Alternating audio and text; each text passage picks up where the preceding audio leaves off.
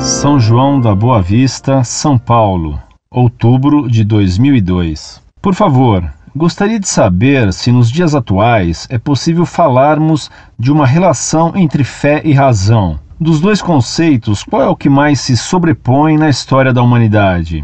Está sendo feita alguma coisa para haver um equilíbrio entre este binômio? Desde já agradeço sua atenção. Um abraço. Prezado Salve Maria, sua pergunta deve ser respondida em primeiro lugar, retirando a limitação temporal que você colocou. A relação entre fé e razão, com a supremacia da fé sobre a razão, é óbvio, permanece sempre a mesma. A fé consiste na aceitação das verdades que Deus, verdade absoluta, nos revelou e que a Igreja confirma. Como Deus é infinitamente veraz e sábio, ele não pode errar nem nos enganar.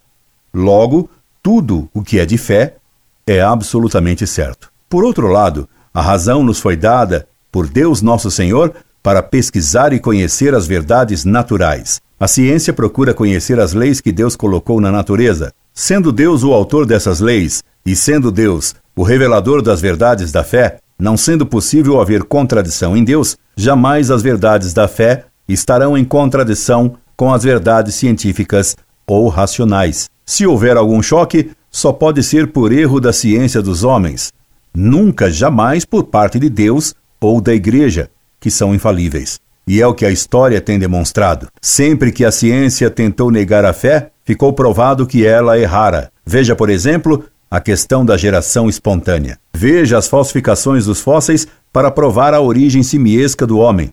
Veja a confusão atual da doutrina evolucionista que se meteu e está hoje entalada num pantanal de contradições. Há dois erros opostos quanto ao valor da razão. Primeiro, o racionalismo.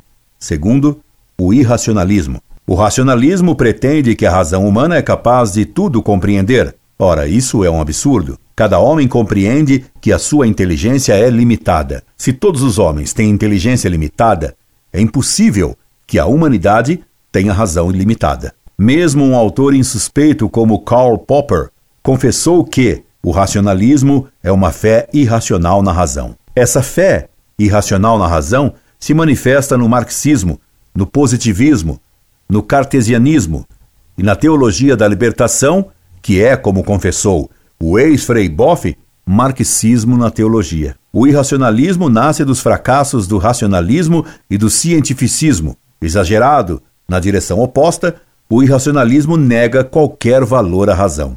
Nos tempos modernos, Lutero chamou a razão de a meretriz louca. Essa negação da luz da razão, que Deus colocou em todo homem que vem ao mundo, conduz a movimentos e filosofias antirracionais. Exemplo típico do irracionalismo moderno foi o nazismo. Outros exemplos de irracionalismo podem ser encontrados nas seitas supostamente místicas e pentecostais que colocam a emoção, o sentimento, acima da razão. Hoje temos exemplo claro desse irracionalismo no movimento pentecostal católico, a RCC, que não aceita argumentos. Acima da fé, da verdade e da razão, os pentecostais, mesmo católicos, colocam a experiência pessoal sentimental. Daí o irracionalismo nas manifestações carismáticas. Resumindo, a razão tem valor sim, mas ela deve estar sempre subordinada à fé. A fé é a única luz superior à da razão. Ela permite ver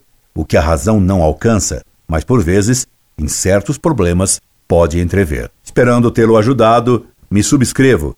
Incorde Jesus Semper, Orlando Fedeli.